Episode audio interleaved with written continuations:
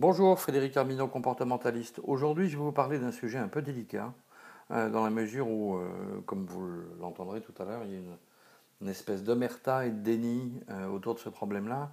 Ce dont je vais vous parler, c'est de dopage des cadres, puisqu'il y a une, situation alarmante en milieu de travail, puisque les addictions, on va le constater, ou les comportements d'addiction sont une réponse toxique au stress en milieu de travail. Il une récente étude qui a montré une aggravation de l'usage de substances dites psychotropes comme l'alcool, les stupéfiants les médicaments, euh, et qui consiste vraisemblablement à faire face au stress et aux angoisses en milieu de travail. Aucun secteur d'activité n'est épargné par l'usage de ces substances psychoactives, et euh, les entreprises, comme je vous le disais, semblent exprimer un déni à propos de ce comportement de dopage, déni qui n'a d'égal que le développement des dépendances de l'addiction, à propos desquelles de plus en plus de femmes d'ailleurs sont concernées et victimes. Alors que faire et comment faire pour limiter la casse, sachant que ces cadres euh, s'obligent euh, à satisfaire des injonctions paradoxales d'une part et ont toutes les peines du monde à s'affirmer d'autre part? Que faire quand, de façon croissante, les salariés ont recours au dopage pour tenir la distance? En matière de dopage, euh, en tout cas en milieu de travail, il existe trois substances. la première, ce sont les psychostimulants, c'est-à-dire l'alcool et la cocaïne, la cocaïne que l'on appelle communément la coke les psychodépresseurs comme l'héroïne et le crack, et enfin les hallucinogènes comme les champignons hallucinogènes, le crack et le cannabis que l'on connaît aussi sous le nom de teuche, chichon, bœuf, l'herbe et j'en passe. Il y a une dizaine d'années, il était convenu que la France comptait environ 800 000 héroïnomanes, 3 millions et demi de pharmacodépendants, c'est un record mondial d'ailleurs, et 5 millions de malades alcooliques, qui est un chiffre qui ne varie pas depuis euh, plus de 30 ans, ce qui d'ailleurs est quand même assez inquiétant puisque ça signifie que euh, les jeunes remplacent les personnes plus âgées. À ce jour, si l'usage d'héroïne semble avoir diminué, la cocaïne a supplanté bien des psychostimulants comme par exemple l'alcool, ce même alcool qui d'ailleurs est souvent consommé avec de la coke. Aucune statistique ne permet de préciser le nombre de cocaïnomènes en France. ces chiffres semblent être en constante augmentation et plus aucune sphère sociale ou professionnelle n'est épargnée. Une substance psychoactive est considérée comme telle à compter du moment où les conséquences de son usage modifient le comportement, puisque chacun de ces psychostropes agit sur le système nerveux central, le cerveau, et en modifie les paramètres. De fait, les usagers n'ont plus conscience de leurs limites et prennent des risques pour s'affirmer ou supporter l'insupportable. Alors, il y a bien évidemment euh, un certain nombre de motivations à l'usage de ces substances psychotropes. Il est de coutume de dire que l'usage de substances psychoactives est une question d'opportunité sociale et culturelle. N'importe qui n'utilise pas n'importe quoi comme substance de dopage. Cela signifie que c'est en fonction dans votre environnement social, affectif ou culturel que vous consommerez une substance ou une autre. Mais c'est aussi en fonction de votre objectif, ce à quoi vous désirez échapper ou ce vers quoi vous tendez, que vous utiliserez une substance plutôt qu'une autre. Ainsi, pour vous désinhiber, l'alcool ou la cocaïne sont plus indiqués, si je puis m'exprimer ainsi, puisqu'à chaque objectif, il y a sa méthode de dopage. Et dans le cas où vous souhaiteriez plutôt échapper à une réalité qui vous fait souffrir, et sans que vous soyez préoccupé par des questions de production, puisque éventuellement vous ne travaillez pas. Les psychodépresseurs comme l'héroïne ou le crack sont plus majoritairement utilisés puisque chaque substance a ses effets qui justifient le dopage des uns comme des autres. En milieu de travail, il est beaucoup plus habituel de consommer de l'alcool et ou de la cocaïne. Mais il est tout autant d'usage de consommer des médicaments comme des anxiolytiques, des antidépresseurs ou des neuroleptiques. Et aucun de ces médicaments ces médicaments pardon, et l'alcool sont bien évidemment légaux, mais comme vous le savez sans doute, l'usage de stupéfiants contrevient à la loi. Alors sans nier la réalité des conséquences psychosociales liées à l'usage de ces substances psychoactives, la difficulté n'est pas nécessairement l'usage en soi, mais bien plus le risque induit de dépendance issu de ces comportements de dopage.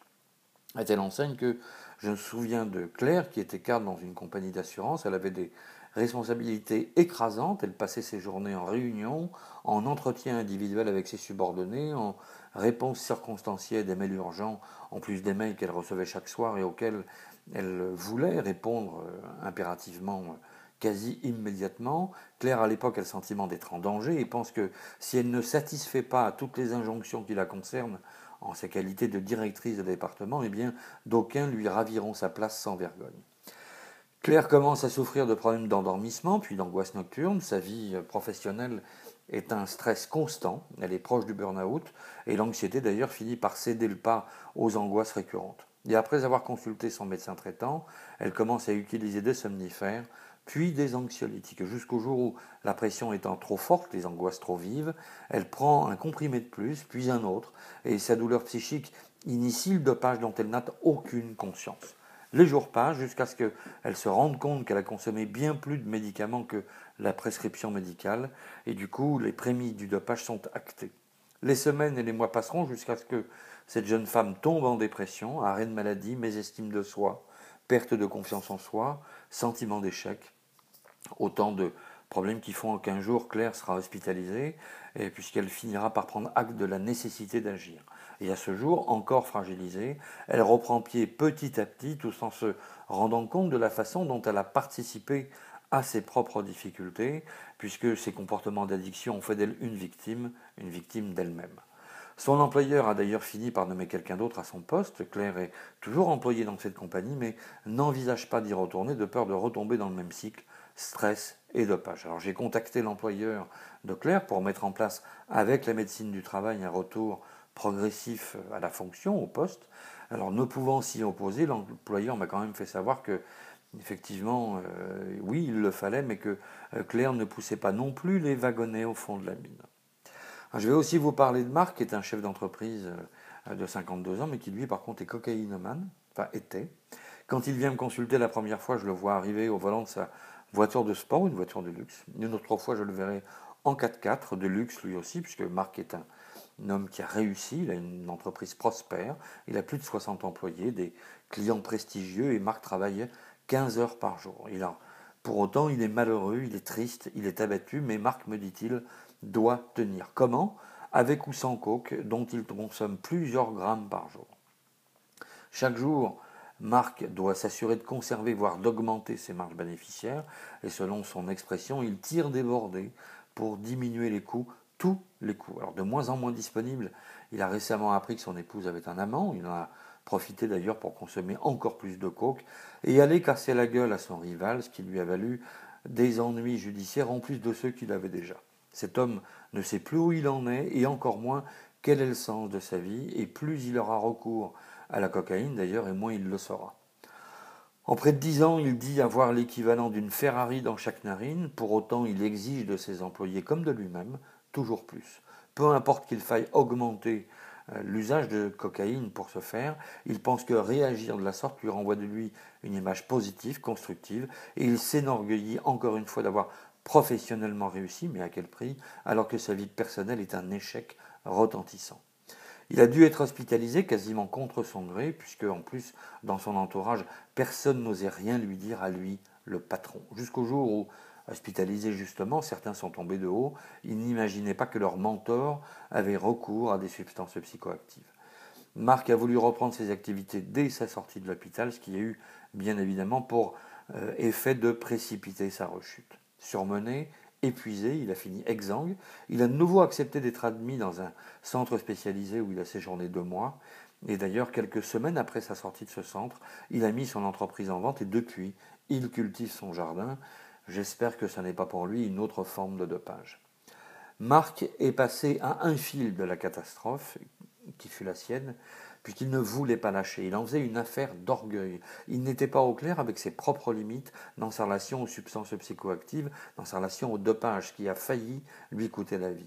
Cette même vie que d'autres ont perdue d'ailleurs, pour satisfaire à des exigences toujours plus fortes, alors que ce type de dopage en milieu de travail revêt presque une forme, un caractère légitime. N'est-ce pas pour la bonne cause, en effet, que des gens recourent à ce type de comportement? Puisque le dopage en milieu de travail est une espèce de course à la performance. Dans des environnements professionnels de plus en plus concurrentiels, la réponse habituelle consiste à en demander toujours plus. Alors afin d'aider l'ensemble des personnels à mieux gérer leur temps, à mieux gérer le stress, de sorte à être plus productifs, il est vrai que des formations ou des séminaires ont été et sont encore organisés. Alors moins souvent qu'avant la crise économique de septembre 2008 et encore moins depuis la crise de septembre de 2013, mais quand même, des entreprises continuent à offrir ce type de formation à leurs salariés. Et dans le même temps, dans une sorte d'injonction paradoxale, encore une, ces mêmes sociétés invitent leurs employés, quel que soit leur statut, à faire ou à donner toujours plus. Et celle ou celui qui défaille se sent coupable, puisque son employeur estime lui avoir donné des moyens, et du coup le salarié s'impose de réussir sans tenir compte de ses propres limites. Alors la concurrence entre salariés, les commerciaux par exemple, est d'autant plus rude que certaines entreprises n'oublient pas d'officiellement récompenser ses meilleurs éléments et de le faire savoir. La compétition est devenue un mode de vie et j'en veux pour preuve ce que j'ai vu encore récemment dans une grande entreprise de restauration rapide où il y avait la photo de l'employé du mois. Ainsi, les entretiens individuels de fin d'année en stress plus d'un et pour supporter, pour aller toujours plus loin, certaines personnes utilisent quotidiennement qui des médicaments, qui d'autres substances, qu'elles soient légales ou pas? Et dans tous les cas, c'est bien de dopage dont il s'agit. Le tout, bien évidemment, sans peu de considération quant aux effets secondaires de ces usages excessifs, voire dépendants, puisque les conséquences sont des pertes de mémoire, des troubles anxieux, des angoisses chroniques, des troubles alimentaires, des troubles comportementaux divers, et j'en passe. Alors ces salariés n'osent pas parler de ce qui leur arrive, et quand ils le font, c'est le plus souvent pour qu'une méthode leur soit offerte pour continuer à travailler plus et sans encombre puisqu'effectivement ils disent Donnez-moi la solution pour continuer sans rien changer. De fait, pourquoi voudriez-vous qu'une entreprise ou une institution ne soit pas dans le déni alors que ses propres employés sont dans le déni de leur propre réalité quant au dopage? Alors, bien sûr, des lois ont été promulguées quant à la prévention ou à la gestion des risques psychosociaux. D'ailleurs, à diverses reprises, à une époque, j'ai été mandaté pour pratiquer des audits liés à des risques psychosociaux et à chaque fois, force m'a été donnée de constater que quelles que furent mes recommandations, il y avait toujours une bonne raison pour ne rien changer. Aucune prémisse de prise de conscience n'a été suivie d'effet. Pourquoi? Sans doute parce que, du côté des employeurs comme de celui des employés, des peurs se sont installées quant aux conséquences de changements structurels ou comportementaux un milieu de travail à sa culture et ne souhaite pas ni n'accepte l'augure que des individualités modifient ces paramètres. Et pour ce faire, chacun s'appuie avec force sur des questions d'intimité, de choix personnel, de choix adultes et responsables. Ce qui, vous en conviendrez, relève de la plus parfaite mauvaise foi. Dopage et intimité font un cruel binôme, un peu comme à propos du harcèlement. D'ailleurs, je me souviens d'une très grosse entreprise française dont un employé s'était tué au volant sur une zone interne à l'entreprise. Cet employé était ivre et l'affaire à l'époque n'avait pas fait grand bruit car il eût été nécessaire de communiquer à propos des bars clandestins qui avaient pris racine en divers endroits de différents sites de cette même entreprise. Ce qui socialement était trop lourd à gérer. Alors cette peur vaut-elle autant, si ce n'est plus, que le décès d'un être humain? La question reste posée et elle demeure sans réponse. Aujourd'hui, la crise économique aidant, force est de constater que les angoisses vont bon train quant à la pérennité de son emploi. Force est de constater que tout le monde agit de sorte à conserver son poste, sa fonction, sachant que pour ce faire, chacun va exiger de lui-même d'augmenter ses capacités de travail comme ses résultats. C'est comme s'il n'y avait plus de limites, et plus de limites au dopage non plus. Et en milieu de travail, l'usage de substances psychoactives se banalise autant que le dopage dans le sport. Tout le monde le sait, mais quant à gérer ces sujets, cela semble relever de l'omerta de la loi du silence. Et pourtant, il serait très simple d'agir de façon préventive et non d'attendre des drames. Alors, comment prévenir et gérer le stress, donc le dopage des cadres Eh bien, les formations en tout genre, pardon, ne se suffisent pas à elles-mêmes. Et persister dans cette voie relève du cotère sur une jambe de bois. Pour gérer et prévenir les risques sociaux ou psychosociaux en milieu de travail, il convient de penser et concevoir une ou des stratégies d'intervention à court, moyen et long terme. La première des choses consiste à faire un état des lieux, plus communément dénommé un audit social. Et mieux vaut confier cette tâche à un cabinet extérieur plutôt qu'à un cadre en interne, comme c'est souvent le cas, lequel sera d'ailleurs le plus souvent sorti d'un placard ou d'une voie de garage. Une fois cet audit réalisé, c'est à compter de ce moment-là qu'une stratégie sera conçue. Et c'est bien, volontiers que je, pardon, que je conviens que la dimension pédagogique de telles opérations n'est pas très productrice au sens de l'argent, puisqu'elle va coûter en hommes et en argent, justement. Mais cela va permettre à l'entreprise de donner d'elle une image plus sociale et plus humaine. Alors pour illustrer mon propos au sujet des risques addictifs en milieu de travail du dopage, il conviendra entre autres de créer des campagnes de prévention et de donner les moyens et les outils aux personnes en difficulté, de sorte à ce qu'elles sachent qui consulter et quelles sont les différences méthodes de soins en cas de dopage pathologique. il s'agira de faire sortir les intéressés de leur silence contrit contraints, euh, coupables, qu'ils prennent acte de leur stérilité, de la stérilité de leur culpabilité, je vais y arriver, et de la nécessité de prendre soin d'elles-mêmes. En un mot commençant, de les aider à reprendre vie.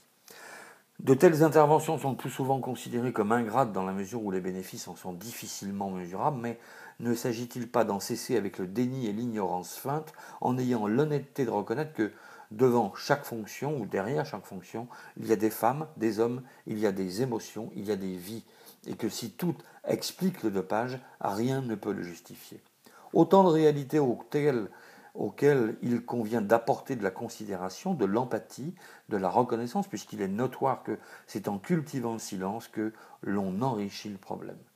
Pour étayer cette invitation au changement, permettez-moi de vous rappeler, ou du moins à toutes celles et ceux qui pensent qu'en termes de produits et de comptabilité, que les remboursements de la sécurité sociale française sont passés de 317 millions d'euros en 1980 à 1 milliard d'euros en 2013, et que je sache, la population française n'a pas cru dans les mêmes proportions. Alors fort de tels chiffres, à toutes celles et ceux chez lesquels le seul mot argent revêt un caractère divin, ne pensez-vous pas qu'il est grand temps d'agir pour si ce n'est mettre un terme définitif au dopage, au moins l'infléchir de façon conséquente. Merci de votre attention, à très bientôt.